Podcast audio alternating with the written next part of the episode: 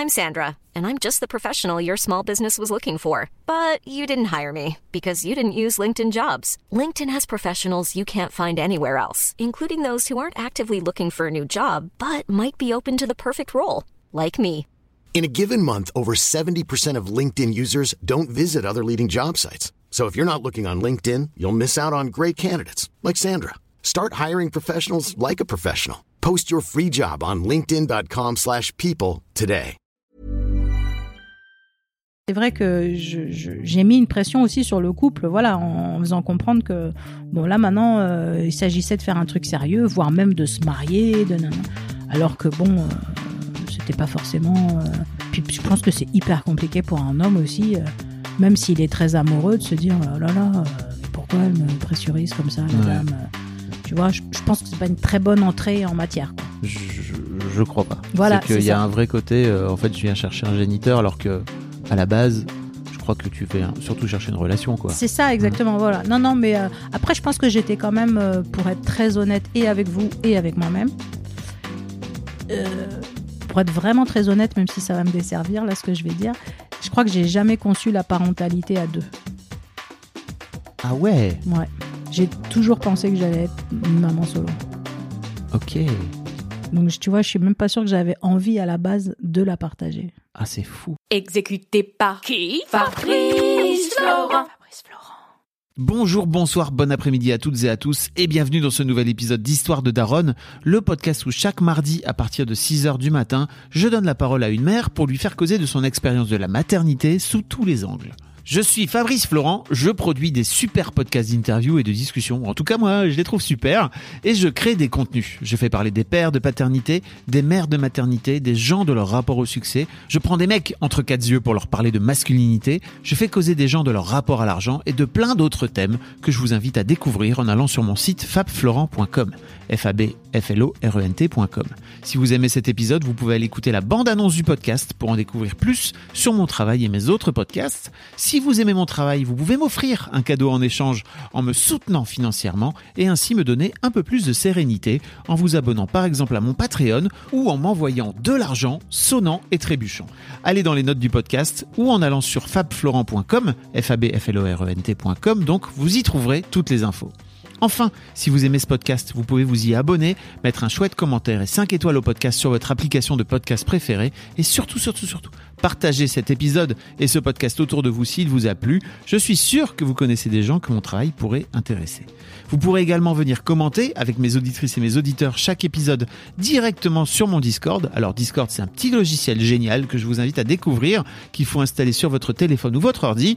Vous pouvez également me suivre sur les différentes plateformes et réseaux sociaux. Vous pouvez vous abonner à ma newsletter et vous trouverez toutes ces infos pour me contacter dans les notes de cet épisode. Un grand merci d'avance et bonne écoute à vous. Salut Elodie, Salut bienvenue. Merci beaucoup.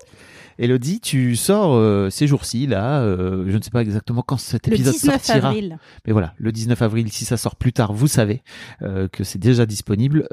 une BD qui raconte ta vie de maman solo. Et quand on dit maman solo, il y a une vraie il y a plein de définitions aujourd'hui. Il y a des gens qui me disent, euh, moi, je j'admire vachement les parents solo, etc. Et en fait, c'est des parents divorcés. Toi, alors je, je crois qu'on n'est pas loin d'avoir le même âge, mais tu as fait ce que Jean-Jacques Goldman a chanté euh, dans les années 80.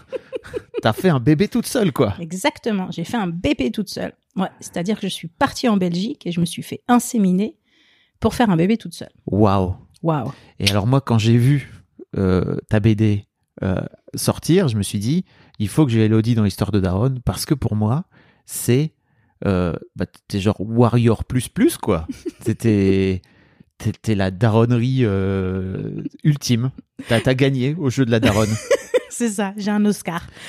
Ta fille aujourd'hui a 11 ans? Exactement, elle a 11 ans, elle est en sixième. Donc en plus, c'est cool parce que t'as du recul. T'es Complètement. pas une jeune maman. Exactement. Euh, et t'as t'es pas une jeune maman c'est je pas pourquoi je dis Oui, je ça, suis un peu vieille. J'ai 47 ans. Allez, hop, ça c'est fait. Boum. hop. Non, mais c'est pas pour ça. C'est pas, c'est pas. euh, tu vois, t'es pas, en- elle est pas encore euh, dans, en bas âge, quoi. Ça y est, t'es en Ah train ouais, elle est de. autonome. t'as Même pré- que là, là, là, c'était grève aujourd'hui de la cantine. Donc là, elle déjeune avec ses copines en toute autonomie. Je ne sais absolument pas où. Je suis ravie. Ah, là, t'as une préado là. C'est parti. Exactement. Ouais, c'est ça. Et, et en fait, je trouvais ça d'autant plus intéressant que, effectivement, tu as du recul et que à l'époque, euh, alors moi j'ai vu de plus en plus là de, de jeunes femmes euh, faire des PMA, etc., etc. C'est en train qui, est- c'est en train de sortir sur les réseaux sociaux et tout. Mais à, l'époque, euh, c'était moins, c'était, c'était moins la mode entre guillemets quoi. Ou en tout cas, on parlait déjà de PMA, je crois, mais plutôt pour les couples euh, euh, ho- homoparentaux quoi. Exact. Ou alors pour les, les, les couples qui avaient une difficulté à, faire un enfant, effectivement, puisque la, la procréation médicalement assistée, c'est pour tout le monde. À la Oui. base, c'est pour les couples euh, hétéros ou homo. Malheureusement, effectivement, dans la PMA, l'insémination artificielle était encore tout à fait illégale pour les femmes célibataires ou les femmes lesbiennes. Donc, elles partaient toutes euh, en Espagne ou en Belgique.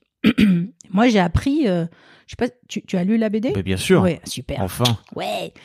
Donc, euh, ce cheminement, cette réflexion intellectuelle que, que je me suis fait sur, euh, sur cette éventualité-là pour répondre à mon désir d'enfant, il est venu après euh, le deuil, entre guillemets, de de- d'adopter. Ok. D'accord J'ai quand même d'abord pensé à l'adoption avant de faire un bébé toute seule.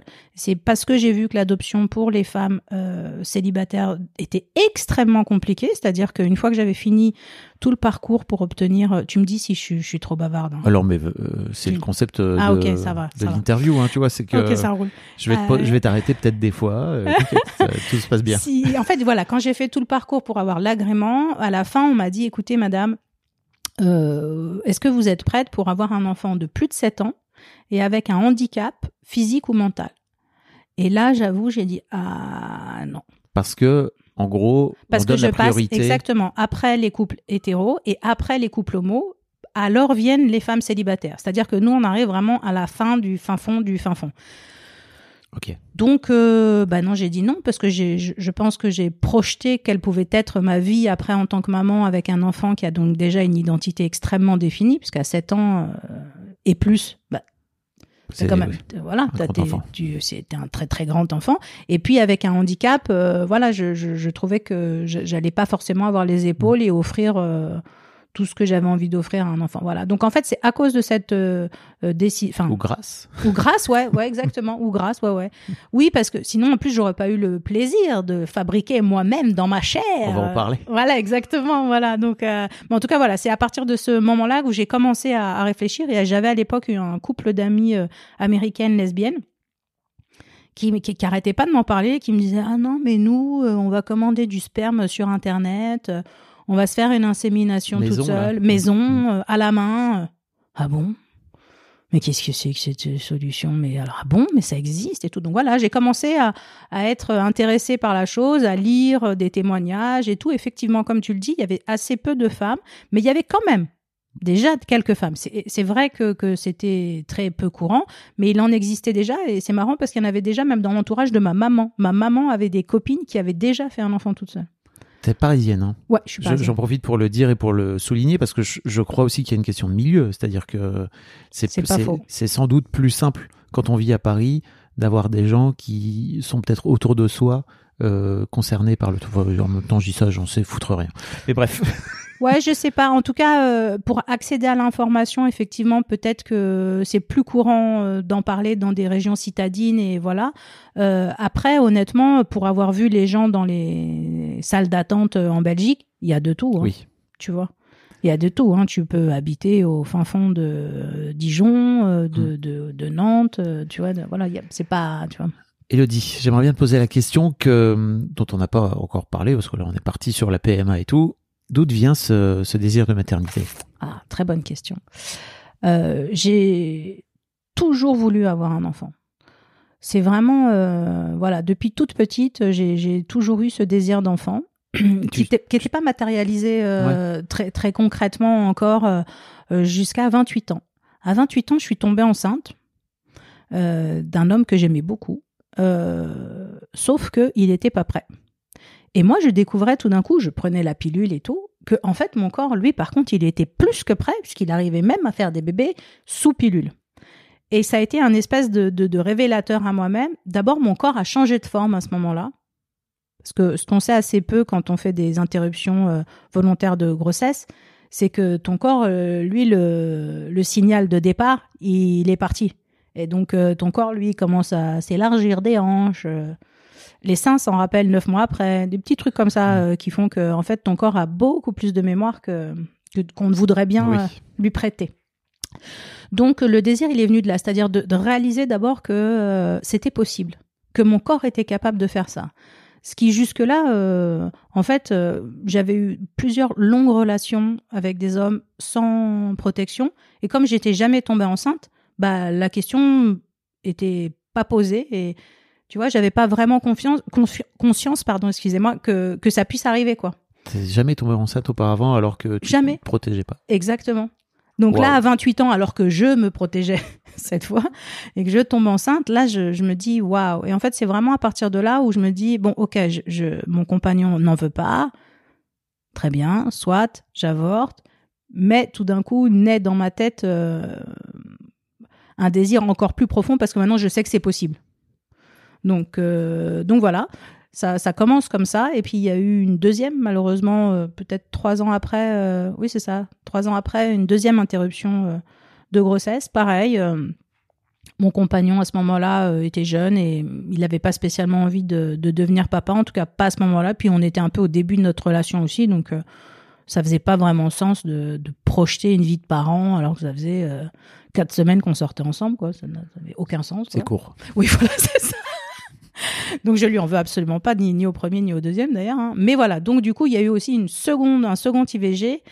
Et là, j'avoue, ça fait beaucoup quand même dans, dans la tête d'une femme euh, qui a très très envie de devenir maman. Ça fait un peu beaucoup. Et là, je me suis promis au deuxième que il y aurait pas de troisième fois. Que ça soit volontaire ou pas volontaire, euh, que je ne vivrais plus ça, euh, voilà, pour, pour plein de raisons. euh, je- voilà. Euh, donc ça, c'est... C'était quoi la question déjà? Bah, c'était ça, d'où te vient ce Ouais, désir c'est de ça, maternité. Ouais, le désir, c'est ça. Et puis, je crois aussi que, intellectuellement parlant, euh, euh, j'avais un peu fait le tour. C'est un peu abusé de dire ça, mais c'est vrai, en tout cas, c'est comme ça que je le ressentais, de ce que la vie pouvait m'apporter. euh, euh, voilà, j'avais plus ou moins déjà réussi ma vie professionnelle. euh, There's never been a faster or easier way to start your weight loss journey than with PlushCare. PlushCare accepts most insurance plans and gives you online access to board-certified physicians who can prescribe FDA-approved weight loss medications like Wigovi and Zepbound for those who qualify. Take charge of your health and speak with a board-certified physician about a weight loss plan that's right for you. Get started today at plushcare.com slash weight loss. That's plushcare.com slash weight loss. plushcare.com slash weight loss. Hiring for your small business? If you're not looking for professionals on LinkedIn, you're looking in the wrong place. That's like looking for your car keys in a fish tank. LinkedIn helps you hire professionals you can't find anywhere else, even those who aren't actively searching for a new job but might be open to the perfect role. In a given month, over 70% of LinkedIn users don't even visit other leading job sites. So start looking in the right place. With LinkedIn, you can hire professionals like a professional. Post your free job on linkedin.com/people slash people today. Ah ouais. Euh, Ouais, et je me disais, mais donc la vie, ça va être ça en fait, c'est juste travailler, euh, faire des super voyages, s'acheter des fringues, sortir, avoir des amis, euh, bien manger. euh. Ah, C'est magnifique, hein, j'adore tout ça, hein. mais euh, c'est juste ça en fait, quoi. C'est, on est là que pour ça. C'est-à-dire, il y a, il y a- C'est déjà pas mal. Oui, oui, oui, d'accord, mais j'avais, tu vois, T'as- j'avais, je sais t'as- pas. en j'avais- plus, t'as l'air d'avoir euh, une vie cool, quoi. Tu vois. euh, Ouais, speed, mais cool. Oui. Ouais, ouais, mais euh, je veux dire, euh, je trouvais qu'il n'y avait pas de sens euh, ni spir- je, je suis croyante, tu vois, Mhm. et il n'y avait pas de sens euh, spirituel à ma vie. Euh, Il n'y avait pas, il y avait pas cette notion de transmission. Et moi, j'estime que, voilà, ma vie à moi en tout cas, et ma féminité et ma parentalité passaient nécessairement par cette envie de transmettre à, à un être cher. Alors, tu vois, il n'y avait pas cette notion de, de que ça soit biologiquement le mien d'enfant, Ouais. mais c'était la notion de transmission qui était la plus importante pour moi. Donc voilà, comprends. le, le- la naissance du. de Et l'idée, parce que en, en fil rouge, euh, il y a toujours ces moments où tu te retrouves euh, dans la BD sur, Ouais. euh, sur ton canapé avec tes pensées, etc. Et le fil rouge qui revient tout le temps, c'est les mecs. Ouais, Et ça, pour le coup, c'est bah, c'est un putain de problème. Pardon d'être naturel.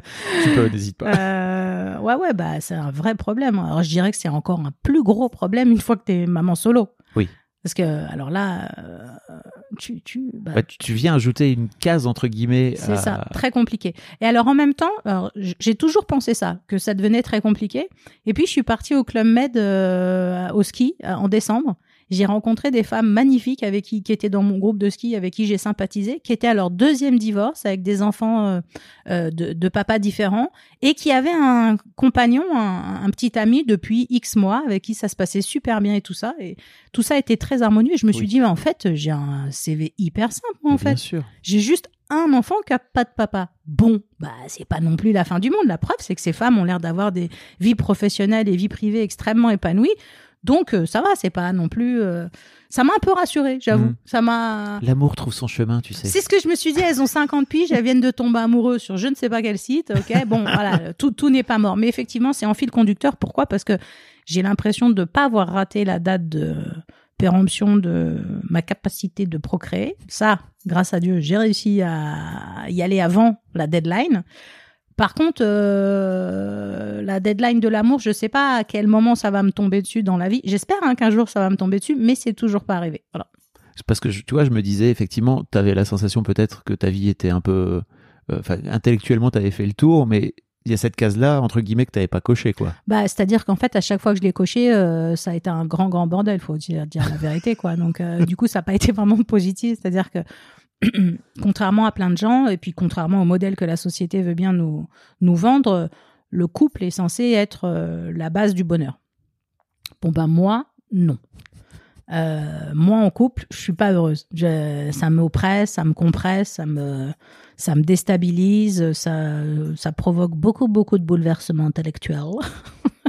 Non, mais je veux dire, voilà, c'est pas vraiment un modèle pour l'instant, en tout cas, euh, qui a fait ses preuves.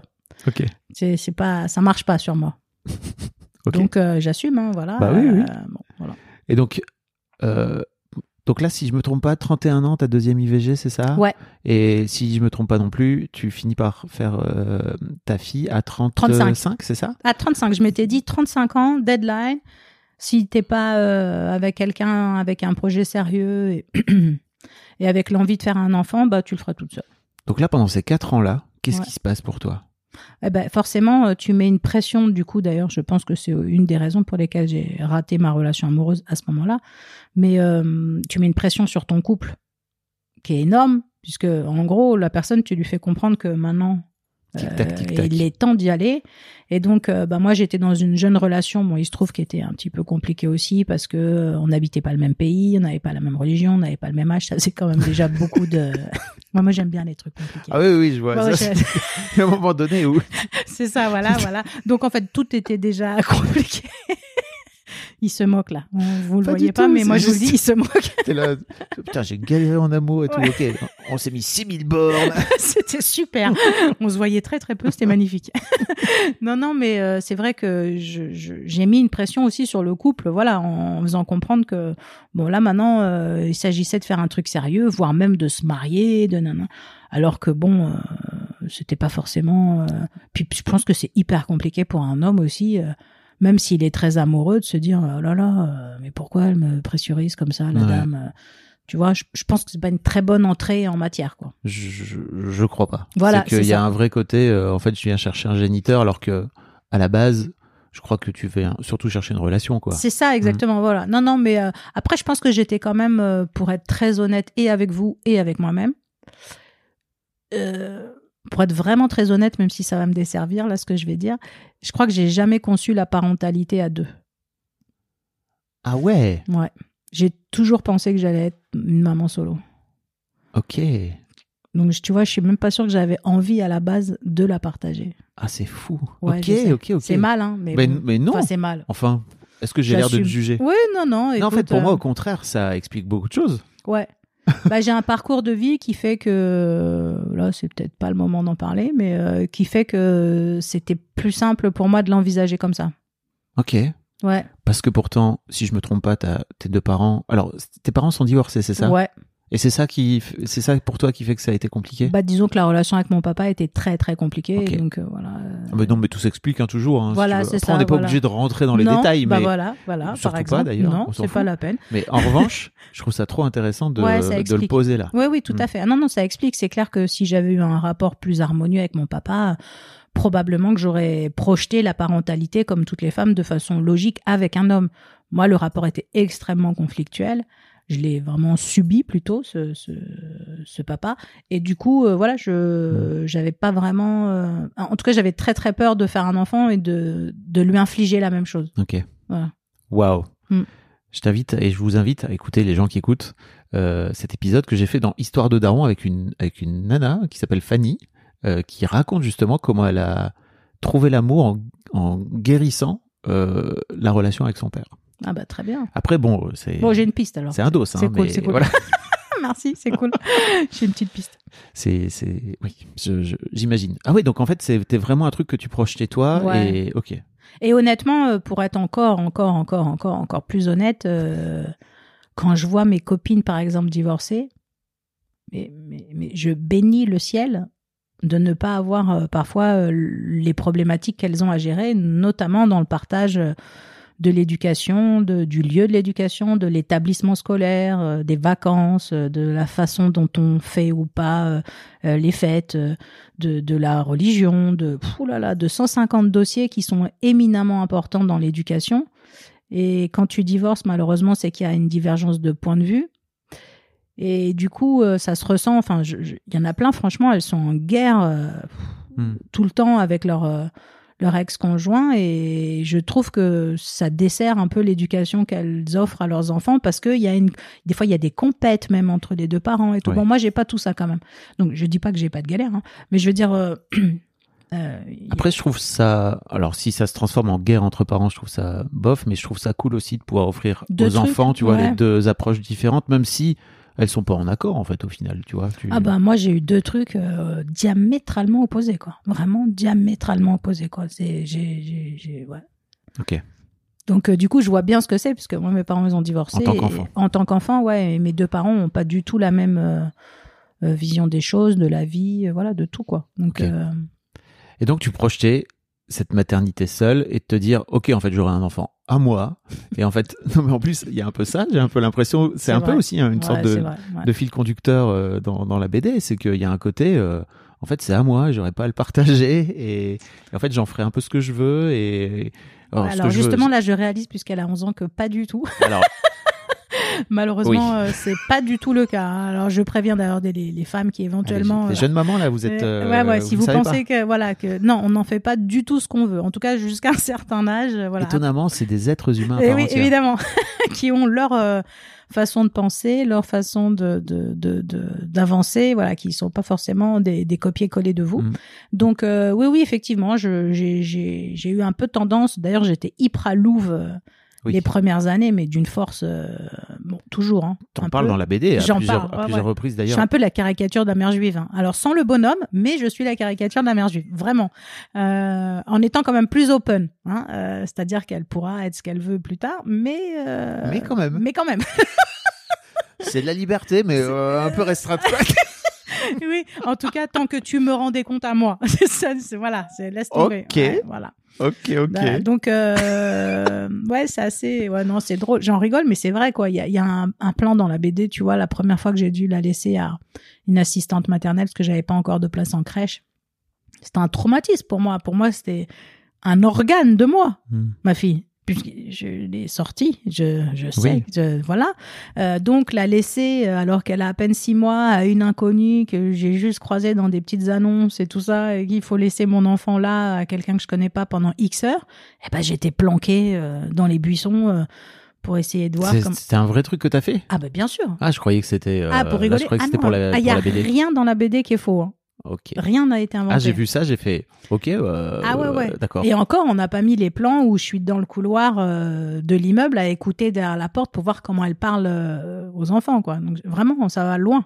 J'ai eu du mal à me. Ça va mieux là? déjà, tu es Oh, là ouais. et elle est, Elle est à l'école. Elle est à euh, l'école. Elle est à l'école euh, ou pas d'ailleurs. Je, je sais pas parce que c'est l'heure de la pause et qu'il n'y a pas cantine parce que c'est grève. Euh, non, non, je me suis, je me suis calmée quand même sur le côté Louvre. Elle part en colo et puis et de toute façon aussi j'ai découvert que il fallait absolument pour sa propre construction à elle qu'elle vive en dehors de moi. Quelle est, quelle est sa vie avec ses grands-parents, quelle est sa vie avec son oncle, quelle est sa vie avec ses copains et copines, quelle est sa vie en colonie, qu'elle apprenne aussi à se dissocier, euh, même si on a une relation extrêmement fusionnelle forcément. Peut-être qu'on va en parler, je sais pas. Ah oui, on va en qui parler. est forcément une conséquence de, de, de cette façon de faire un bébé. Euh, J'essaye quand même de faire en sorte que, oui, qu'elle qu'elle soit de plus en plus autonome. Ok. On va, on va y revenir hein, parce que l'aspect fusionnel me, me titille aussi. J'ai Ouais, plein de questions à te poser. Ouais. Euh, mais effectivement, tu, donc tu racontes que pendant ces années-là, donc tu as fait un, entamé en tout cas des, des- un process pour l'adoption, c'est ça? Au En tout début. cas, au Ouais. début. Et tu as fini par te rabattre sur, euh, sur la PMA. L'insémination, ouais. Voilà. Euh, en Belgique. Ouais. C'est ça? Ouais. Pourquoi la Belgique, tu veux savoir? Eh ben, en fait, il y avait deux choices Espagne ou Belgique. Euh, Espagne, ça avait l'air franchement plus sympa parce que les sites étaient vachement plus clairs, les explications, voilà. C'était aussi plus cher et plus loin, techniquement parlant, en termes de temps depuis Paris pour euh, atteindre. euh, et il y avait la Belgique qui était plus près. et voilà. Et moi, j'étais quand même déjà à la tête de mon agence de relations presse. Et quand tu fais tous les examens à chaque cycle pour qu'on te dise euh, quand est-ce que c'est le moment go pour faire l'insémination, autant te dire que tu tapes déjà 250 000 examens. Et t'as pas de timing, on te dit vraiment du jour au lendemain, voilà, c'est maintenant. Donc je me suis dit que c'était quand même vachement plus facile de monter dans un Thalys que de prendre l'avion pour la Barcelone ou autre. Voilà. Donc j'avoue que d'un point de vue logistique, j'ai préféré la Belgique. Je sais pas si on va en parler après, mais euh, moi, j'étais à Bruges et c'était pas forcément euh, le top. Euh, C'est-à-dire bah, t'as vu dans la BD, par exemple, quand euh, après les deux premières inséminations qu'on foirait, Ah oui, oui. ils estiment que, alors que c'est pas du tout écrit dans le protocole, que normalement j'ai acheté 5 paillettes à 1200 euros. Euh, en gros, en Espagne, à l'époque, c'était 5000 euros. Les paillettes, c'est le petit Les mot paillettes, pour, euh, c'est les mots. Bah ouais, ça s'appelle paillettes. hein, euh, C'est le sperme en fait, donc ça s'appelle des paillettes. C'est très joli, c'est poétique. J'ai gardé le mot. J'aime beaucoup. Euh, et donc euh, euh, en Belgique, euh, après deux inséminations ratées, ils ont estimé que comme je suis pas venue à la, au troisième, à la troisième fois, que j'avais peut-être un, un manque de désir de, de, de devenir maman. Alors qu'en fait, c'est juste que j'étais crevée. Je me piquais déjà depuis six mois pour euh, booster mes hormones. Donc je te dis pas déjà les montagnes russes euh, au niveau émotionnel et hormones comment j'étais voilà j'étais au taquet comme on dit Euh, et donc j'avais eu besoin de, de partir en Inde et de faire un grand séjour là-bas pour euh, prendre un peu de recul sur tout ça continuer évidemment ça voulait absolument pas dire pour moi arrêter euh, le continuer le process. le process, mais c'est juste que voilà, j'ai oui, j'ai pas été le troisième mois. Voilà, et eux, ils, ils m'ont sorti du protocole. Quand je suis revenue le quatrième mois à Paris pour dire bah c'est parti, euh, on, on se remet dans la route, et ils m'ont dit ah bah non, euh, c'est fini, euh, vous êtes éliminé. Ah bon? C'est Colanta, quoi, le truc. Grave. et là j'ai dit mais non, mais comment ça éliminé? Mais vous plaisantez ou quoi? J'ai c'est toute ma vie quoi. Je veux dire c'est c'est toute ma vie. À l'époque, c'était énorme. Je veux dire, j'avais fait presque un an de parcours pour en arriver là. Les psys, les machins, les rencontres, les ceci, les picous, acheter un appartement, arrêter de fumer. euh, Tout était prêt.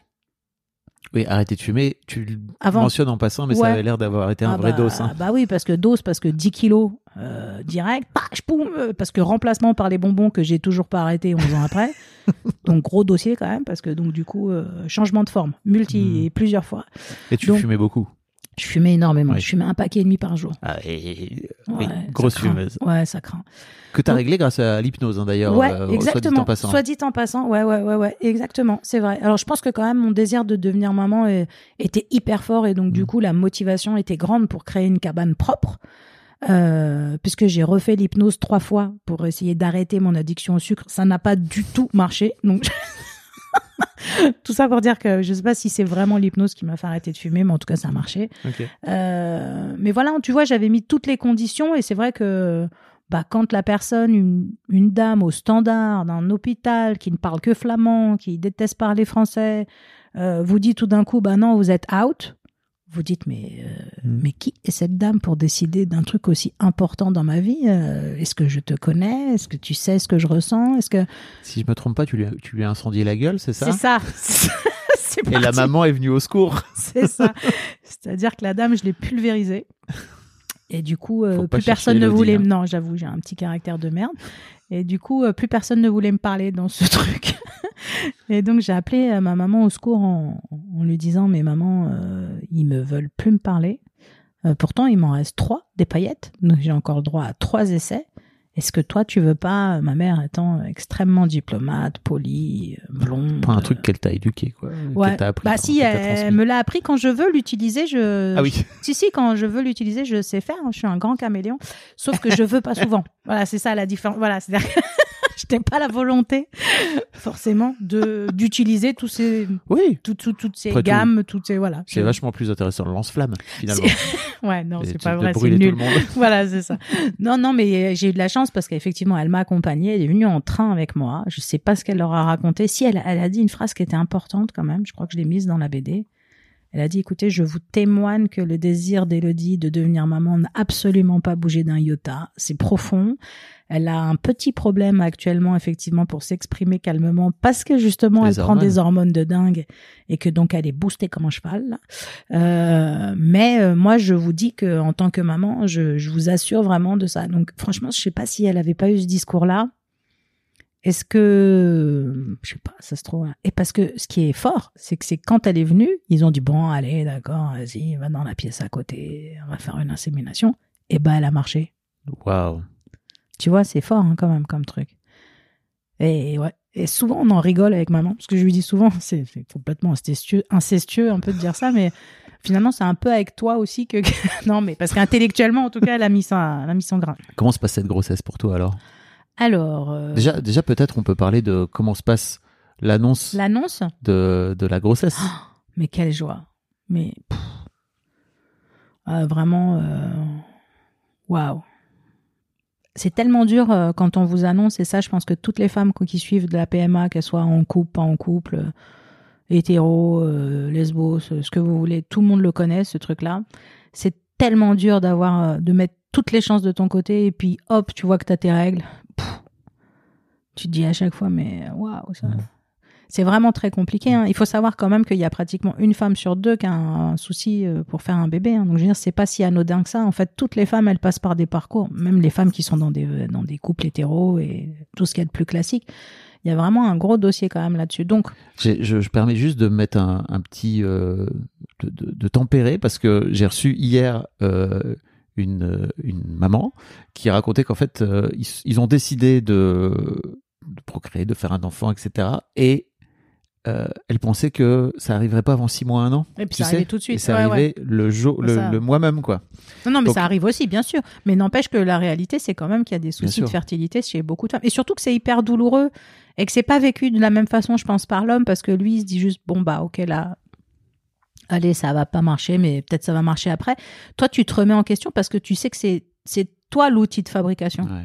Et donc, c'est hyper bizarre parce que tu te dis, mais euh, je comprends pas. euh, La je culpa- cap. Ouais, il y a une la culpabi- culpabilité qui Exactement. vient derrière. Ouais, c'est ça, c'est merde, j'ai pas fait bien les le trucs. petit jeu de la je- culpabilité qui commence. Exactement, et qui est très très très fourbe, je trouve, dans nos sociétés. D'ailleurs, on fait peser un poids extrêmement lourd. Toute femme qui a un peu plus de 35 ans et qui a pas d'enfant, faut voir le regard quand même que, alors que certaines c'est un choix quoi, et qu'elles ont le droit de ne pas avoir envie Bien de, sûr. voilà. Ben on va quand même poser un regard. Ah bon, ah d'accord, pas d'enfant. Je vous invite à, si vous écoutez ce- cet épisode, j'ai reçu Elsa qui a 45 ans, qui a pas d'enfant, euh, qui raconte euh, Bah, c'est bien. son, son parcours. C'est très intéressant. Donc en tout cas, euh, c'était quoi la question de base? Comment s'est passée l'annonce pour toi? Ah oui, l'annonce. Et ben voilà, l'annonce, elle s'est très bien passée. J'étais hyper contente. Une des premières personnes à qui je l'ai annoncé, et ça en fait une scène gag dans la BD, c'est mon père, qui est donc un, un vieux pied noir euh, sourd, euh, un petit peu déconnecté, je dirais, de, notre société contemporaine. Je lui annonce, papa, je suis enceinte, c'est magnifique. Oh, c'est super, c'est magnifique, ma fille, Mazalto, ça y est, je vais devenir grand-père et tout. Je lui dis, oui, tu sais, je me suis fait inséminer en Belgique. Ah bon, en plus, t'as trouvé un mec en Belgique et tout, le papa est belge. Non, t'as pas compris, en fait. C'était pas ça. C'était Ça, te- bon, c'est pas grave. En tout cas, oui, y a... ça a été un peu un gag parce que C'est un dialogue de sourd avec, avec ton ça. père, alors, c'est ça, complet. en permanence. C'est Voilà, ça que tu me c'est dis. c'est un peu ça, oui, j'avoue. Complètement même. Euh, voilà, en tout cas, non, non, j'ai été hyper contente. Toute la famille l'a super bien pris. Et puis, euh, il y a eu un engouement, j'avoue, autour de moi. Je sais pas si c'est parce que justement, euh, entre guillemets, j'étais un peu un cas bizarre de faire un bébé toute seule. Mais à l'époque, j'avais deux tonnes d'amis sur Facebook. Et j'ai fait ma grossesse avec mes amis Facebook. C'est-à-dire que vraiment, j'ai partagé Hmm. chaque émotion, chaque euh, doute, chaque peur, euh, chaque joie, chaque euh, avec mes amis sur Facebook et, et eux qui étaient tous dans leur vie, soit déjà parents, soit pas encore, ou en tout cas voilà. Mais ils avaient tous du coup des, des conseils à me donner et honnêtement, c'est tellement dur, euh, franchement, de faire un bébé toute seule et de vivre cette grossesse-là toute seule que ils ont été d'une grande aide et d'un vrai soutien. Le fait de partager, tu vois. euh, Ouais. Parce que faut pas se mentir, une grossesse pour n'importe qui, je pense, mais encore plus peut-être pour une maman solo, mais pour n'importe quelle femme, c'est rigolo les six premiers mois. T'es belle, euh, t'as une patate de fou, euh, t'as un beau ventre, c'est magnifique. Quoi. Tout le monde te regarde avec admiration, te laisse la place, tout le monde est extrêmement bienveillant avec toi et tout. Bon, après il y a les trois derniers mois, euh, c'est pas la même. hein. C'est-à-dire euh, là t'es énorme, t'as un mal au dos, t'as des hémorroïdes, tu peux plus monter les escaliers, les dentistes ils veulent même plus te toucher. Euh, c'est un enfer. Les Euh, dentistes. Ouais, j'ai j'ai une galère de dents quand j'étais enceinte. J'ai pas trouvé, j'ai fait sept dentistes pour trouver un qui voulait bien me soigner une carie parce qu'on on met pas de les femmes enceintes, euh, c'est compliqué quoi, tu vois. Dès qu'ils te voient arriver avec un avec un ballon là, ah non non mais nous, euh, bah oui mais c'est à dire que j'ai quand même une carie donc euh, ok il y a un bébé, soit et on va essayer de ne pas l'embêter, mais moi j'ai une carie, moi moi. C'est là que tu comprends en fait que pendant euh, les derniers mois de ta vie t'es quand même juste la cabane. T'es un vaisseau, quoi. Ah ouais. T'es la cabane euh, du, du bébé que tu portes. euh, alors c'est super, hein, mais c'est, tu te désappropries aussi ton corps hein, quand même. hein, Il y a un moment trouve. dans la BD où tu dis que tu prends conscience aussi à ce moment-là que c'est une décision irréversible. Exactement. Ouais. C'est ça le plus dur. T'en avais pas Pas conscience, conscience avant avant. Ouais. Bah ouais, parce qu'avant, tu es dans l'effervescence de trouver une solution. Bon, tu as, fait le deuil de l'adoption. Hop, tu as basculé après sur euh, cette histoire d'insémination. Tu mets un an et demi à, y arriver, à être dans, dans le pipe et dans, dans le protocole. Tu le suis, ça marche, ça y est, tu es enceinte et tout. Bon, tout ça va finalement assez vite, en fait. hein. Enfin, tu vois, les émotions et les, tout s'enchaîne, tout est logique. Et puis là, après, il y a un vrai temps long, qui est la grossesse. Et toi, tu le sais que tu es en train de le fabriquer, le bébé, parce que toi, tu le vois tous les jours, ton corps, il change. Tous les... Et puis ça y est, au bout du cinquième mois, ça bouge, tac, t'es au courant qu'il y a quelqu'un qui habite chez toi. T'es- Tu vois, ça y est, c'est bon, là, ça devient hyper concret. Et du coup, tu sens que ta décision, euh, waouh, mais en fait, euh, tu pourras jamais revenir en arrière, quoi. Je veux dire, euh, c'est fini. C'est-à-dire que là, c'est pour la toute la vie. Tu vas être maman de cet être pour toute la vie. Ça te fait peur la solitude à ce moment-là? Parce Ouais, qu'il y a aussi ce côté, euh, bah, là je suis toute seule face à ce truc. Énormément, Ouais. énormément. Et ça fait encore plus peur quand le bébé naît. Alors, Bah, je- bah, bah, bah, bah, là, c'est. C'est pour, ça que je viens te parler, Elodie. Les Ouais. grands yeux comme ça.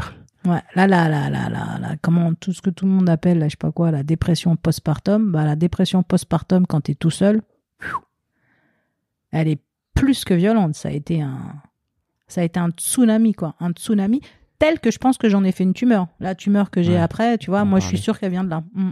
T'es sûr, sûr Ah oui, moi, je suis sûre qu'elle vient de là. Ça a été beaucoup, beaucoup, beaucoup trop dur.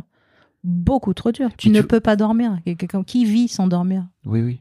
Tu vois, c'est pas possible, tu vois. Mais ceci dit, tu vois, il y a un truc où je trouve que dans ta situation, c'est plus clair. C'est que, par exemple, j'ai reçu pas mal de jeunes mamans qui, qui ont fait des postpartum hardcore aussi, mais qui se reposaient sur leurs mecs là où les mecs euh, n'étaient pas euh, à la hauteur, si tu veux, ou ne prenaient pas leur place en tout cas. Et je crois que c'est d'autant plus dur de se dire ah putain, mais en fait, donc j'ai mon gars, mais mon gars il fait pas le taf, donc en fait je vais le faire. Mm. Là où toi, bah j'imagine que tu savais rien. que tu pouvais Ouais. compter que sur ta Sûrement. pomme quoi. Ouais, et puis il y a aussi toute la tchatch, tu vois, euh, sans, sans être méchante, mais euh, euh, tout ce qu'on t'a un peu fait croire euh, avant que le bébé arrive, euh, notamment ton entourage proche, comme quoi ils vont être là, et en fait, non. Euh, en fait, ça y est, tu vois, t'as voulu faire un enfant seul, bah maintenant, meuf, euh, vas-y, assume, hein. c'est toi qui as décidé ça, non? Donc, bah, T'expliques justement que ton, ton ta mère et ton père, euh, ton frère, c'est ça hmm. Euh, il y a une soirée où vraiment t'es au bout du roule et voire même tu dis que tu regardes ton appart et tu te dis ah merde c'est c'est pas assez haut pour me pour me jeter. C'est ça Ouais. Ouais, ouais. Elle a, elle a trois semaines et ça faisait 28 jours que j'avais pas dormi d'affilée, du tout. Et je devenais ouf. Je devenais ouf. J'étais vraiment, mais quand je te dis fatiguée, c'est, euh, tu vois, euh, j'arrivais pas, quoi. Les émotions étaient trop fortes. Puis je comprenais rien. Pourquoi ça pleure tout le temps, ce truc. euh, Tu, vois, tu, tu, tu changes, tu donnes tété, tu, tu dis, ah merde, alors c'est moi, mes seins, il y a pas assez de lait. Bon, bah, je vais me donner le biberon. Culpabilité. Ouais, tu vois, tu, tu- puis tu comprends pas quoi, t'es Mm. tout seul. Et puis t'as pas quelqu'un, un compagne ou une compagne, t'as pas un- quelqu'un qui est avec toi qui pose un regard sur cet enfant et qui peut éventuellement te calmer. T'as jamais quelqu'un à qui tu peux dire, ah, excuse-moi, j'ai une gastro là en ce moment, donc je vais aller aux chiottes, je te laisse t'occuper du môme pendant deux heures. C'est-à-dire que moi, par exemple, quand j'avais une gastro, eh ben j'avais une gastro avec mon môme. Tout est comme ça. Et, et c'est hyper lourd, quoi. C'est et moi en plus j'avais une boîte à faire tourner. Oui. Donc On l'a pas, on l'a, tu l'as précisé évoqué, là ouais. juste comme ça en ouais. passant, mais professionnellement, tu t'es, t'es- t'es- t'es- t'es Ah chef bah, d'entreprise. C'est ça, voilà. Donc euh, j'ai eu la grande, grande surprise, très, très sympathique, euh, d'avoir formé une fille qui s'appelait Natacha. Bonjour Natacha, si tu nous écoutes. Ouais. Euh, si tu nous écoutes, jamais je te pardonnerai, sache-le. Ok. Je l'ai formée, enfin elle était déjà RP, mais je l'ai formée à mes clients pour T'es qu'elle attaché prenne... de presse. Hein. Exactement. Je suis attachée de presse, donc euh, voilà, je l'ai formée pour qu'elle prenne la suite avec mes clients et que pendant au moins un petit laps de temps après la- la- l'accouchement, comme toutes les femmes, je bénéficie entre guillemets d'un congé maternité. Et puis en fait, euh, donc je l'ai bien payée pour euh, la former, je lui ai bien présenté tous mes clients et je sais plus exactement quel jour, mais elle m'a envoyé un jour un mail depuis la Guadeloupe en me disant, bon en fait non, je, je, bah non, salut. Mauvaise pioche. hein. ouais. Et, et- et voilà. Et Inès avait 20 jours. Donc j'ai eu zéro congé mater. Et en plus, la boîte, elle était au top du top quand je l'ai laissée. Enfin, avant d'accoucher, quoi. J'avais, euh, je sais plus, 8-10 clients, ce qui est beaucoup quand Mm. même déjà. Euh, voilà, je me suis retrouvée avec euh, le nourrisson, la boîte, euh, tout en même temps. Et euh, voilà, ouais, c'est compliqué. Et j'ai pas bien anticipé, tu vois, si j'avais des conseils à donner, euh, c'est vraiment cette phase-là, là, les, les six premiers mois après l'accouchement. Je pense qu'il faut être vachement aidé, quoi. Alors, soit tu as une maman qui est cap euh, euh, de venir carrément vivre chez toi euh, pour t'aider, une sœur, une copine, un pote, je sais pas, n'importe qui. En tout cas, tu as une personne sur qui tu peux compter pour, par exemple, dormir une nuit sur deux. Éventuellement, pouvoir te laver, faire à manger, ce genre de truc. Parce que toi, quand tu es tout seul, concrètement, on, dit tout le temps aux femmes, quand elles ont un bébé, il faut dormir quand le bébé dort. D'accord. Alors ça, c'est dans le monde où tu es avec quelqu'un. Parce que dans le monde où tu es tout seul, quand le bébé dort, c'est là que tu dois faire les machines, c'est là que tu dois faire les courses, c'est là que tu dois faire ton, ton, ton ménage, c'est là que tu dois bosser. C'est- C'est-à-dire que les heures où le bébé dort, toi, t'es pas du tout en phase. euh, C'est enfin, tu peux faire tout ce que t'as pas fait. Donc, euh, moi, je me suis pas écoutée pendant deux ans, tu vois. C'est pour ça qu'on a découvert la tumeur assez Mm. tard, tu vois. T'as, t'as eu des regrets à ce moment-là? Ouais. Ouais, ouais, franchement, euh, même si t'es content, tu vois. euh, bah, T'avais ton, t'avais ton bébé. T'avais c'est- ton t'a- bébé, t'avais mais ta fille, quoi. euh, moi, la perte de liberté, mais même encore maintenant, hein. Oui, parce que j'ai bien compris que si si vous avez lu la BD ou si vous entendez Elodie depuis le début, on est sur une femme libre. Hein, qui Oui. est, en moyenne, on est euh, plutôt sur on, est, on est sur ce modèle-là, on est là. sur on est sur l'option free. grosse envie de liberté. Hein. Ouais, c'est ça. J'avoue que c'est vraiment intrinsèque et c'est une définition euh, sine qua non de, de mon existence, vraiment pour tout. Mais tu le savais pas, ça? Que, que ça allait me rendre euh, bah, pas du tout libre. Bah, qu'en fait, effectivement, c'est ton bébé, donc en fait, euh, t'as pas, t'as pas un coparent avec qui euh, dealer, mais que bah quand même, Bah, j'avais temps, pas quoi. mesuré ça. Mm. Et j'avais pas mesuré que ma vie à moi allait être autant chamboulée. Euh, en plus, il se trouve qu'à l'époque, j'étais encore un peu dans la musique. Donc vraiment aucun rapport dans le sens où je sortais entre trois et quatre fois par semaine pour voir des scènes, pour voir des concerts, pour rencontrer des artistes et tout. Et là, quand t'es maman solo, même pas en rêve, tu sors une fois par mois, tu vois. Euh, donc, euh, ta vie, elle change du tout au tout. C'est-à-dire que vraiment, tu passes de être tout le temps tourné vers l'extérieur à tout d'un coup être entièrement tourné vers ton intérieur. Et ton intérieur, des fois, ok, euh, un gazouillis, un sourire et tout, ça te rend extrêmement heureuse. Mais oui, il faut reconnaître quand même qu'au début, euh, il y a des fois où tu dis, mais putain, mais je ne vais pas y arriver. Je, je vais mourir, en fait, là. Je, je vais mourir. Et on va mourir, d'ailleurs, du coup, ensemble. Puisque, Mm, oui. tu vois. Parce que de toute façon, voilà. Euh, bon, heureusement, ça, ça dure pas non plus. Et puis, puis voilà. Et puis, puis la vie prend le dessus. Et puis, il y a ces histoires de garde. C'est un peu comme un. C'est le Messie qui arrive quand tu as une solution de garde, quand tu as une place en crèche. ou Parce que tout d'un coup, tu retrouves tout d'un coup un temps pour toi. Et c'est la première fois. Et tu, tu peux respirer deux minutes. euh, alors, bon. Il y a un paradoxe, j'ai l'impression, chez toi, Ouais, parce que tu étais à la, fois, ultra et à la fois tu peux pas le laisser. Exactement, c'est un vrai paradoxe. Et la preuve, c'est que j'étais hyper contente de trouver cette solution de garde. Et par exemple, l'assistante maternelle, je ne la prenais que trois fois par semaine, quatre heures. Alors que j'aurais pu la prendre quatre jours par semaine, je sais pas combien de temps. Oui, Les gens, les gens qui avaient une place en crèche, ils laissaient le matin les mômes à 8 heures et venaient prendre à 18 heures. Moi, je la laissais à 10 heures moins le quart, c'est-à-dire le der- la dernière rentrée, c'était elle. Et la première sortie à 16 heures, c'était moi. Tellement je culpabilisais de laisser mon enfant Ah, à la oui. crèche, tu vois. Et puis j'allais dire aussi, pour, tu pouvais sortir, tu avais quand même euh, le fric pour pouvoir payer les babysitters, etc. Mais c'était dur Euh, pour oui toi. et non, hein, ça dépend des années. Oui, oui, Oui. il y a eu des années où j'avais grave le fric, puis des années où pas du tout. hein. Vraiment, euh, c'était même pas la peine d'y penser. J'ai eu tout. Euh, Ok. ouais, c'était pas. euh, Par contre, j'ai jamais eu vraiment cette envie-là. C'est-à-dire que je pense qu'il y a un. D'ailleurs, on en a parlé avec Hélène, la pédopsie qui est dans la, la BD, qui a aidé plusieurs fois, trois fois, à des moments différents, euh, Ness à, à vivre son identité. Et en fait, m'a aidé moi aussi à travers ces mots. Oui, J'avoue, en vrai, c'est moi qui a- ça a aidé pas mal. Je suis hyper contente parce qu'elle m'a envoyé un petit SMS ce matin. Elle m'a dit qu'elle serait là à la, à la euh, dédicace euh, le 21 avril. J'avoue, je suis ravie. euh, ça cool. me fait plaisir qu'un des personnages de la BD, Ouais. entre autres, bon, il y en aura plein, mais voilà, c'est très sympa. Et elle, elle m'a dit un truc assez vrai un jour parce qu'elle a vu vraiment, en fait, j'étais dans d'une culpabilité de ouf. Mais faut dire, rappelez-vous euh, un peu tous là, je sais pas si vous vous en souvenez, mais moi, c'était pendant les années où il y avait toutes les manifs, tout le temps. Des gens en rose là. Euh, la manif pour tous là euh, contre le mariage gay et contre la PMA et tout ça. Et ils étaient dans la rue euh, en mode comme nous là les gilets jaunes ou après. Enfin Mm. tu vois c'était un vrai mouvement massif important.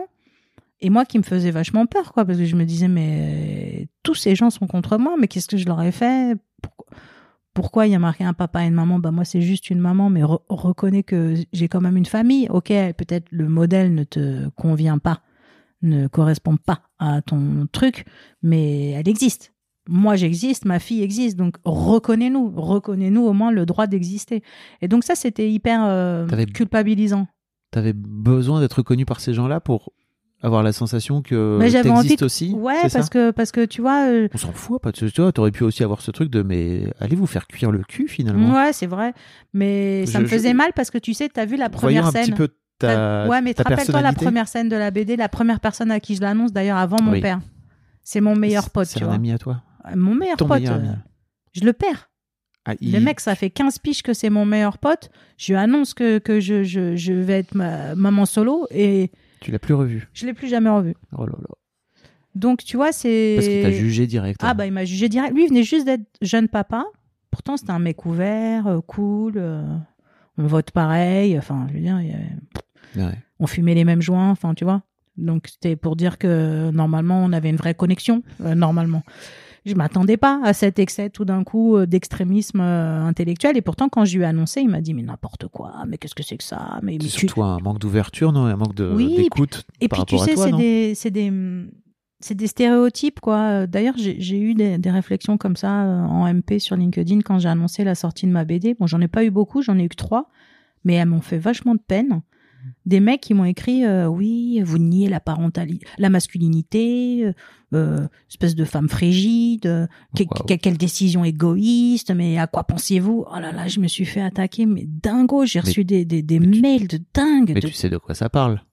C'est-à-dire? Bah, en fait, moi, l'un des trucs dont je me suis rendu compte quand euh, pendant la grossesse de ma première fille, c'est que je me disais, en fait, euh, c'était très drôle parce que je me suis dit, vraiment, je me suis rendu compte à quel point, en tant que mec, on servait strictement à rien. parce que, en fait, euh, j'ai eu toute une période où je voyais ma femme en train de se, de se faire rouler dessus. Enfin, tu vois, j'avais des pensées horribles où elle se faisait renverser par un, par un camion, où elle tombait dans les escaliers, etc. Et donc, euh, alors que je suis pas du tout comme ça, j'ai pas peur de la mort. Mais là, vraiment, j'ai eu 15 jours où je, mon cerveau, il avait Fort. besoin de traiter ça, quoi. Et là, je me suis dit, mais en fait, moi, je peux me péter la nuque demain que notre fille et globalement même, tu vois, la l'espèce survivra si tu regardes d'un point de vue plus macro, quoi. Et je me suis dit, mais vraiment, ça, je ne sers à rien. Et pour moi, je crois que ton cas, ton histoire, elle est aussi quelque part euh, une forme de concrétisation de cette menace de, en fait, euh, bah, les femmes peuvent se passer de nous. Mais tu te rends compte du pouvoir que vous avez Bah ouais, non, mais je, me rends compte que ça puisse, ça puisse être quoi. vu comme ça. ouais, ouais, hein. non, mais je sais. Je, je... C'est pour ça que je mets tout le temps euh, beaucoup de d'amour euh, dans, Bah oui. dans mes propos et j'essaye de faire comprendre que je l'ai vraiment pas du tout fait contre l'homme. Mhm. C'est absolument pas une décision. Et mon féminisme, il est pareil. Mon féminisme à moi, parce que je, je m'estime féministe, il est absolument pas contre les hommes. Il est pour la femme. C'est Ouais. très différent. Voilà. C'est- juste que j'ai absolument rien contre les hommes. Je les aime beaucoup. Euh, Bon, bah, j'ai pas le prince charmant là adéquat. Euh, mais Mais ça veut pas dire que t'aimes pas les hommes. Voilà, exactement. C'est Euh, c'est une question d'amour. c'est ça, voilà. C'est pas pareil, voilà. Mais euh, je veux dire, j'ai- j'ai- j'aimerais bien que les gens, en fait, ne, ne pensent pas que c'est contre eux, que, que les hommes ne, ne voient pas euh, les femmes qui vont faire un bébé euh, toutes seules comme un acte qui nierait leur virilité, leur masculinité, Mm. leur parentalité, tout quoi. C'est pas du tout. euh, Moi, en tout cas, je l'ai pas du tout vécu Mm. comme ça. Voilà. Euh, et, et je trouve ça hyper euh, dérangeant et blessant les, les, les attaques que j'ai pu avoir comme ça. Et donc, je remets le truc de, dans le contexte à l'époque. C'était hyper fréquent ces propos. Encore aujourd'hui, là, on est en train d'en parler tranquillement. Vous m'invitez dans votre podcast et j'en suis ravie. Oh, tu m'as vous voyez Ouais, pardon. Je suis ma... Pardon, hop là, j'ai switché en mode professionnel. en mode professionnel. Euh, et, et je suis ravie parce que voilà, ces propos-là aujourd'hui, maintenant, les, les langues sont déliées, tout le monde en parle. Tu vois, quand tu dis coparents, déjà, tac, ça veut dire c'est possible que ce soit homme, femme, tac, Ouais. tac. Tu vois, tout ça là, tous ces schémas là, ils ont été déconstruits et reconstruits. C'est magnifique, super. On a En avancé. tout cas, ils sont en train. Ouais, ils sont en train. Oui, parce que Bah, si, tu, veux, je te donne un exemple rigolo. Il y a un an et demi, j'arrive sur Paris, alors que j'habitais au Lila. C'est aussi dans la BD, j'ai oublié de mettre cette scène-là, mais elle est exceptionnelle. Il faut inscrire ta fille à l'école. Tu vas sur le site de la ville de Paris. Tu remplis les formulaires. Oui. Tu es la mère. Et hop, il y a le bouton tu es le père. Eh ben, tu peux pas faire euh, avance, recul. J'ai- je peux pas remplir parce que il y a pas de père. Alors du coup, j'appuie. Ah non, je, ça marche pas. Mais il y a pas d'autre formulaire pour inscrire ma fille à l'école qu'en ligne. Je, je, je peux pas le faire euh, directement. T'as remis ton nom, non? Alors qu'est-ce que je fais? Eh ben, j'ai mis des ABCD2 Schnifflé YWZ. Voilà, le père s'appelait comme ça. C'était ma seule façon d'avancer. Tout ça pour dire qu'il y a à peine deux ans encore, alors que par exemple le mariage pour tous était passé, alors que tout ça, euh, voilà, a avancé dans la société, n'empêche concrètement dans la vie de tous les jours, il y a encore Mm. des, des, des, des- voilà, des, notamment dans l'informatique, euh, des, des choses où ça n'est pas possible quand tu remplis pas le, le, le champ papa, eh ben c'est pas possible, ça marche pas. Alors que tu vois, ça peut exister quand même. Quoi, Bien voilà. sûr. Donc c'est pour dire qu'il y a, voilà, la preuve, c'est pour dire qu'il y a là vraiment. pour le dire en plus. Exactement. Je suis là pour. euh, En tout cas, ces gens-là, ils ont fait beaucoup de mal, hein, quand même, faut le dire, Euh, et ils continuent de faire beaucoup de mal parce qu'en fait, ils existent toujours. hein. Mm. Ok, ils ont perdu sur un premier champ de bataille, mais en vrai, ils sont là. Euh, et c'est vrai que moi, j'ai eu souvent tendance à culpabiliser, du coup, à cause de leur regard. Et si j'avais pas eu cette Hélène qui m'avait dit, un- qui m'a dit un jour, euh, Elodie, tu as rien enlevé, tu as créé la vie. Tu, tu- tu n'as rien enlevé à personne.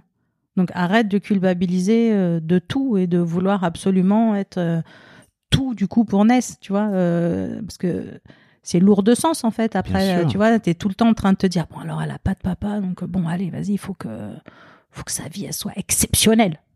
Et donc tu fais tout pour que sa vie soit exceptionnelle, sauf que ça te met une pression euh, de malade mental que j'ai pas lâché. Hein. Ah, t'y- es toujours? Ouais, et en fait elle se rend même pas compte d'ailleurs que sa vie est Mais exceptionnelle, Bien sûr. évidemment. Bah, ça, c'est la base. hein. Ouais, ça c'est la base. ouais. Moi je suis toujours en train de pédaler quoi, mais euh, bon voilà, c'est pas grave. Ça va. Je crois que c'est arrivé à l'adolescence, tu vois, où vraiment, Ah ouais, je crois ça- qu'ils prennent conscience de, ok, ils regardent les potes en face, ils se regardent eux, ils disent, ouais, ouais, ouais. Tu, tu l'as emmené partout dans le monde. C'est ça. Elle a, déjà- elle a- elle a un, elle a un passeport, euh, t'as mal, mal au crâne, quoi, sans vouloir. J'ose même, j'ai à peine osé l'aborder dans la BD parce que ça fait, ça fait vraiment privilégié et que j'ai pas trop envie de passer non plus pour, euh, pour je sais pas quoi d'ailleurs, mais. euh, Bah, tu le dis, t'as un bilan carbone. euh, Ouais, à chier. Voilà. J'ai un bilan carbone à chier alors que mes clients sont dans l'environnement. si, d'ailleurs, quand ils vont comprendre qu'en fait, je prends très très souvent l'avion. Non, mais voilà. euh, là, on va au Kenya dans 10 jours, tu vois. Ah oui, Euh, s'en fout complètement, mais alors d'une force. bah oui. Alors que moi, je suis surexcitée euh, d'aller voir les animaux et d'aller en safari et d'amener enfin, voilà. Bon, voilà, c'est une truc parmi tant d'autres, mais oui, elle se rend pas compte de la, la chance qu'elle a. Et moi, j'ai toujours tendance à vouloir combler, euh, voilà, ce qu'elle a pas. Euh, alors que, euh, euh, mais qu'est-ce qu'elle a pas? Bah, un papa. Ah. Un papa, quand même, c'est énorme, tu vois. On est quand même normalement tous euh, élevés, que tu l'aimes ou que tu l'aimes pas, par un papa et une maman. Euh, ou deux mamans, ou deux papas, mais en tout cas deux êtres, deux façons de penser, de, de ressenti, de lecture de la vie, de façon de prendre les choses. Euh, voilà. Moi, il y a moi et moi et moi. Et- euh, elle, beaucoup. a, et elle a des figures paternelles Alors, ou des, Elle a deux grands-pères. Elle a deux grands-pères puisqu'elle a mon papa et mon beau-papa, euh, qui sont deux papis très différents, euh, super. Elle a un tonton. Elle a mon frère Ilan, euh, qui est un petit peu présent dans sa vie, pas pas énormément, mais un peu. Et puis voilà, elle a, elle a des figures masculines, mais bon, j'ai deux autres frères du côté de mon père, par exemple, bah ils ont pas vraiment joué de rôle, Mhm. tu vois. Du coup, je les ai pas mis dans la BD. C'est pas très sympa parce qu'ils existent, mais c'est la vérité. Donc, euh, comme j'ai mis que la vérité, tu vois. Voilà. Mais ouais, je- par exemple, quand j'étais à Bruges et qu'il fallait faire pendant deux heures l'entretien avec le psy pour lui prouver que si, si, t'étais tout à fait capable de faire un bébé toute seule, j'avais grave vendu le fait que j'avais trois demi-frères. Hmm. Bon, Oui, et puis euh, ça s'est pas passé exactement comme euh, Mm. je l'avais bien vendu. Par contre, par contre, ça m'a bien aidé à vendre le projet. Euh, bon, après, dans la vraie vie, euh, ouais, il y a des figures, mais bon, c'est quand même un manque. hein, je pense que elle vois. le verbalise aujourd'hui? Pas du tout. Le manque, tu veux Oui, dire oui, ou- oui. Non, pas du tout. Jamais. Elle l'a verbalisé, tu vois, euh, des fois quand elle était petite, là, justement, les deux, trois fois où on a Tu été voir Hélène. Ouais. Elle a dit une fois, euh, en traversant la rue, comme ça, entre deux trucs euh, qui n'ont rien à voir, mais attends, maman, mais attends, mais si je le connais pas. Mais ça veut dire peut-être que je l'ai déjà croisé dans la rue, en fait. Ah, moi, j'étais là, euh, oui, d'accord. Les gamins les qui te sortent À des 4 ans, tu... ouais. Tu m'étonnes, tu es là, mais nulle qui est part. sorti de nulle part, t'es en train de faire les courses, quoi? Qu'est-ce que tu dis? Tu l'as cro- croisé qui? Mais non, alors j'ai Là, tu peux te dire que ça a ça tourné. veut dire que ça a cou- exactement. Donc moi, ça a été la preuve et c'est pour ça qu'on a été voir Hélène et ça s'est super bien passé. Et elle m'a fait rire d'ailleurs parce que après trois ou quatre séances, elle aussi avec ses petits mots, je crois qu'à l'époque c'était la deuxième fois, elle devait avoir six ans. Elle me dit c'est bon maman, les dessins, Hélène, tout ça, discuter. Ça y est, c'est bon, j'ai tout compris, on peut y aller. C'est elle qui a décidé aussi quand ça commençait et quand ça Mhm. terminait ces séances, tu vois. Ont été à chaque fois assez épisodiques, c'était deux trois fois, mais je pense que c'est important euh, quand même pour un enfant, en tout cas qui est né comme ça, d'être un peu accompagné quand il a des questions, parce que même si moi je suis transparente, qu'elle a toujours su la vérité, c'est aussi un, un- une une posture hein, d'avoir dit la vérité. Je- Dans ta BD. Ouais, Mm. mais même dans la vie, quoi. Mm. Tu vois, euh, je, je te prends un exemple qui m'a un peu.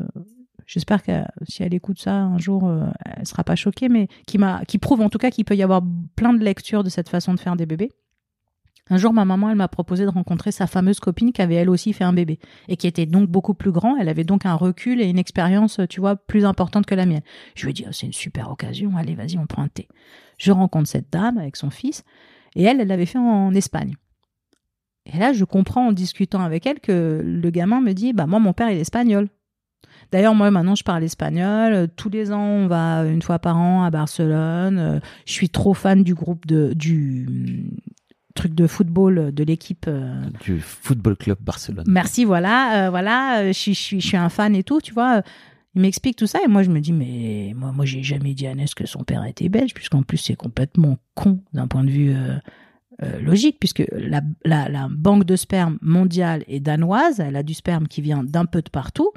Tout le monde s'a- s'abreuve chez, chez eux. Euh, c'est pas parce que tu le fais en Espagne que tu as eu un donneur euh, espagnol. C'est pas parce que tu le fais en... Tu vois, il n'y a pas de lien. Et elle, elle avait décidé que c'était plus joli de raconter l'histoire comme ça à son enfant et que quelque part, ça l'aidait à avoir une certaine identité. Donc, tu vois, on n'a pas tous la même façon. Donc, le gamin s'était mis à parler espagnol. Tu vois, il prenait des petits cours. Je te dis, dans sa chambre, il y avait des, des posters de- du De Barça. Messi. Euh, ouais, voilà, tu vois, c'était le, c'était le truc, quoi. Et moi, je me disais, tiens, euh, bah, moi, j'ai pas du tout euh, vu ça comme ça, quoi. Je veux dire, euh, moi, vraiment, je suis restée. euh, Faut amener ta fille sur la côte belge, là, manger des frites, non, mais tu vois, moi, je veux dire, j'ai pas du tout pensé que que c'était nécessaire au récit. J'avoue, je suis restée vraiment euh, hyper basique. Je lui ai dit la pure vérité depuis le début, quoi. Voilà. Et, je pense que c'est important aussi dans sa construction. C'est aussi pour ça qu'elle a pas de problème avec ça, qu'elle connaît les termes depuis hyper longtemps. Ça l'a fait rire. Il y a une scène comme ça dans la BD. Et c'est vrai, elle rentre en CM2, donc à Paris. Et euh, bon, bah, quand on lui pose la question, le papa et tout, des fois elle a envie de répondre, puis des fois ça la saoule, elle, esquive la question. Et, là, il y a, il y y a une petite fille, elle, elle lui dit, euh, bah moi ma maman elle a été inséminée. Et la petite fille connaît ce mot. Elle lui dit, ah ouais, je vois très bien. Et Ness rentre le soir de l'école, elle me dit, tu sais quoi maman Hmm. Il y a une copine à l'école, elle sait ce que ça veut dire inséminer quoi. Et moi j'étais mort de rire, j'étais là, ah et alors ça t'a fait quoi? Bah c'est génial, ça veut dire euh, des fois j'ai même plus besoin d'expliquer quoi. Moi, j'avoue, je trouvais, j'ai trouvé ça super Bah euh, touchant, super euh, mignon, quoi, parce que c'est vrai que c'est un mot un peu compliqué quand t'es môme, quoi. Tu dire quoi que je suis né d'une insémination, qu'est-ce que c'est que ce truc, quoi? Donc tu vois, déjà, faut le. T'as- t'as- tu, tu dis d'ailleurs que tu as fait la BD avec l'aval de ta fille. Exactement, j'ai attendu d'avoir l'aval de ma fille plutôt. Oui. Parce que parce que c'est son histoire, Euh, c'est la mienne, d'accord, mais enfin c'est quand même surtout la sienne. Je savais pas si elle avait envie, euh, tu vois, de, de le raconter ou pas, euh, voilà. En fait, quand euh, j'étais enceinte, j'écrivais un blog qui était un peu lu, un peu beaucoup lu même. Euh, mais il était anonyme, euh, il était sympa, Ah, mais parce que je parlais de politique, donc c'était compliqué quoi. Donc j'avais voulu qu'il soit anonyme et tout ça. Et puis euh, j'avais une créativité débordante pendant la grossesse, mais débordante. Donc j'écrivais des, des, des textes tous les jours qui a priori avaient l'air de faire vachement bien marrer les gens et tout, euh, ça marchait super bien. Et du coup, j'avais des éditeurs qui étaient venus me rencontrer en me disant ouais, c'est très sympa et tout. Et moi, je m'étais dit ah ouais, très flatté, ah ouais, pourquoi pas et tout. Et puis après, je me suis dit mais euh, mais est-ce qu'elle est d'accord? Ah oui. Tu vois? Est-ce que j'ai le droit de raconter son histoire euh, alors que tu vois c'est ton histoire, surtout. oui, c'est mon histoire, mais c'est, tu vois, la BD, elle va jusqu'à ses 10 ans, tu Mm. vois. euh, c'est son histoire aussi, quoi. Tu vois, d'ailleurs, au dédicace, ça va être là. euh, Enfin, tu vois, euh, sur la couve, euh, bah, il y a elle et moi. euh, c'est vraiment. Il y a marqué, je crois. Bon, j'aime pas du tout le titre, je le dis direct. C'est pas moi qui l'ai choisi. Ça m'a, voilà. Il est un peu trompeur en plus. Parce que vie de maman solo, encore une fois, je ne suis pas juste une maman solo. Mm. Euh, et- mais par contre, le, le, le, le sous-titre, le chemin euh, réussi à deux, bon, déjà là, il est un petit peu plus proche de, de, de cette idée Mm. que, tu vois, on. Voilà. Bon, en tout cas, je suis contente qu'elle m'ait donné l'aval et, et qu'elle soit hyper contente de la BD parce que j'avais un peu peur qu'elle est hyper contente. Donc voilà, c'est cool, quoi. Comment ça se passe l'aspect fusionnel avec ta fille? On- Ah. Je voulais, je voulais t'en parler un peu là. Eh ben, c'est pas simple. Parce que Euh, là, elle est en train de. de là, elle rentre dans l'adolescence. Mm. Tout le concept de l'adolescence, c'est quoi? C'est de couper le cordon. C'est ça. Euh, alors jusqu'ici, euh, jusqu'à ces 10 ans à peu près, euh, bah, la fusion était parfaite. Mais c'était fusionnel, effectivement. Et il m'avait bien dit, le psy à Bruges, oui, à l'avenir, il faudra quand même qu'il y ait un tiers pour l'équilibre de votre enfant, sinon vous risquez d'avoir une relation fusionnelle avec, c'est très mauvais. Ok. Donc moi, j'ai toujours eu, pareil, c'est un peu pour ça qu'il y a dans la BD tous ces moments d'introspection où je me dis, mais c'est quand je rencontre l'amour Parce que je sais que le psy, il avait dit à l'époque, il faut qu'il y ait un tiers. Bon, bah alors il est où ce tiers? Hein? Bon, Alors, qui qu'il fout? Et sur Tinder là. Non, non, mais c'est vrai, tu vois, je, je me disais, bon, bah, il n'y a, pas- il y a pas ce tiers, comment on va faire? Donc, euh, oui, on a une relation fusionnelle, et là, euh, comme elle grandit, que voilà, elle s'affirme, euh, elle a son, son identité, sa façon d'avoir, de, de, de s'habiller, de parler, d'écrire, de, de s'exprimer, de tout ce que tu veux. Oui, on est en train d'essayer de couper le cordon, et c'est pas évident. Euh, c'est pas évident, mais euh, on y travaille. Euh, je te dis, j'essaye d'utiliser euh, les outils qui me sont à ma disposition, mais la réalité est que les gens ne veulent pas comprendre, même mes proches, même mes parents, ils comprennent pas que moi, ma moitié, c'est elle. Donc oui, quand j'achète un appartement, avec qui je visite les appartements? Bah elle. Quand je décide de partir en vacances, avec qui je décide de où on va partir en vacances? Bah elle. Euh, le week-end, quand on va au ciné, avec qui je décide de quel film on va voir? Bah elle. En fait, moi, ma vie, je la partage avec elle. Et alors, euh, c'est pas bien parce que ça lui donne souvent un poids sur les épaules un peu d'adulte et ça lui donne une mauvaise position parce que c'est pas très très clair. Bah, tu euh, pourrais choisir les vacances et dire bah en fait Ouais, je euh, pourrais, là, ouais. c'est- là euh, on part au Kenya parce qu'en fait j'ai envie d'aller au Kenya et qu'elle fasse ok. Et en plus, Bah, c'est un peu ça là qui se passait sur ce coup-là. t'en aurais un peu rien à foutre qu'elle en ait rien à foutre. ouais, mais en même temps, pour qu'on soit vraiment dans le kiff toutes les deux, euh, c'est important aussi quand même, de par le fait qu'on voyage toutes les six semaines, euh, qu'elle valide aussi le, le projet, que ça soit un truc route ou un truc euh, un peu classieux ou un truc euh, hyper sport ou un truc, je sais pas, tu vois, peu importe le genre Mhm. de vacances que je lui propose, moi j'estime que et puis puis je sais pas, c'est Oui, les enfants s'adaptent, hein, tu sais. Ouais, je sais, mais je te dis, c'est un défaut, je pense que des, des, des, des, des re- de cette relation fusionnelle, c'est le fait que tu as toujours tout décidé, enfin, et tout vécu avec cette personne. Les gens, ils peuvent te dire ce que tu veux. Tu vois, moi, quand je suis malade à la maison, même quand elle était petite, je suis malade et qu'il faut comprendre que là, il faut me laisser. Et ben, elle a cette capacité-là, ma fille, tu vois. Mhm. Et je suis pas sûre que, tu vois, euh, ça soit. Parce qu'elle comprend que, bon, là, euh, bah, de toute façon, il y aura pas d'autre choix. Donc, euh, va falloir te faire petite là pendant 24 heures. Si j'ai pas envie de te parler, là, bah, je peux pas te parler en fait là, parce que là, je suis vraiment malade de chez malade. Et tu vois toutes ces façons très intimes euh, aussi de partager de la peine, de la joie et tout. C'est la première fois que j'ai acheté un nouvel appartement ou je sais pas quoi. euh, bah ma joie, je vais au resto avec ma fille quoi. Tu vois, c'est donc Ouais, c'est une relation fusionnelle. hein. Clairement, euh, c'est compliqué. C'est aussi compliqué du coup pour quelqu'un de rentrer là-dedans. Oui, Parce que. je veux dire, notamment pour un homme. C'est ça. Voilà, c'est compliqué parce Il que. faut d'abord détricoter la relation avec toi. bah, pour faut se faire une place. Faut Voilà. se faire une place, tu vois. Et alors, euh, non seulement faut se faire une place déjà en tant que bonhomme, mais alors si en plus tu commences à l'ouvrir sur l'éducation et à vouloir te faire une place en tant que papa, alors que justement j'ai fait un bébé toute seule, ah ça se complique encore plus.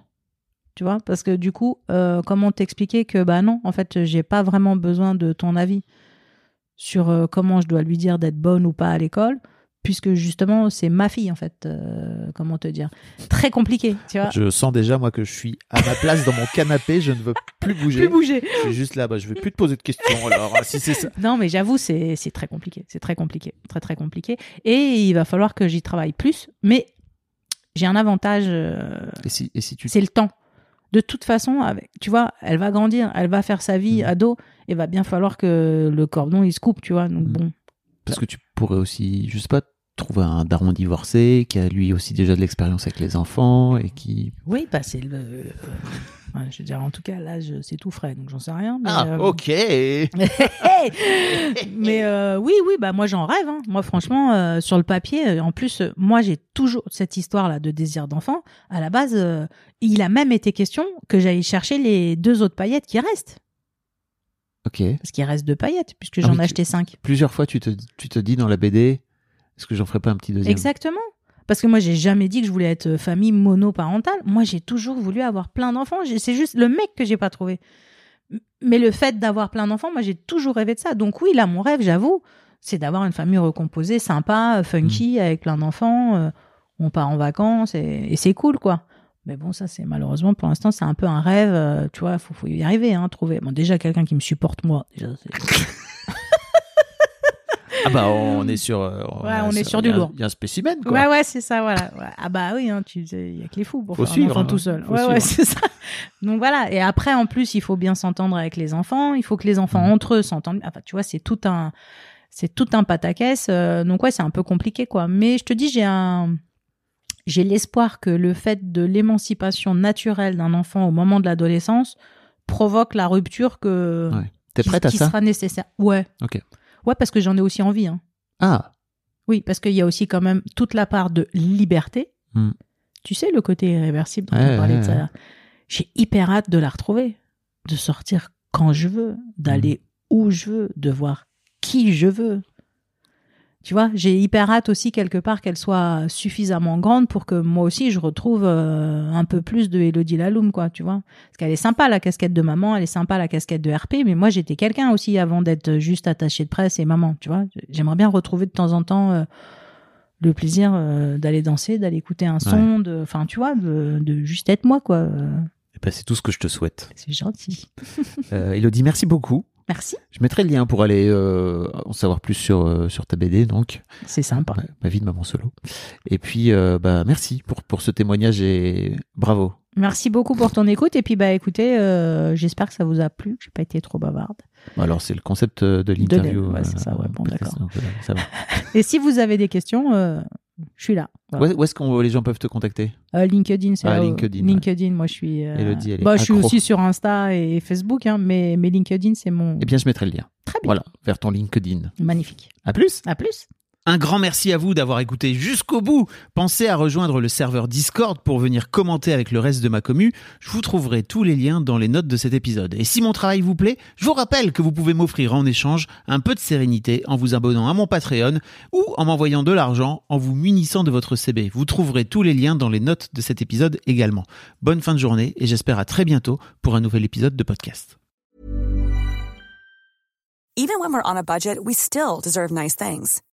Quince is a place to scoop up stunning high-end goods for 50 to 80% less than similar brands. They have buttery soft cashmere sweaters starting at $50, luxurious Italian leather bags, and so much more. Plus, Quince only works with factories that use safe, ethical, and responsible manufacturing. Get the high-end goods you'll love without the high price tag with Quince. Go to quince.com slash style for free shipping and 365-day returns.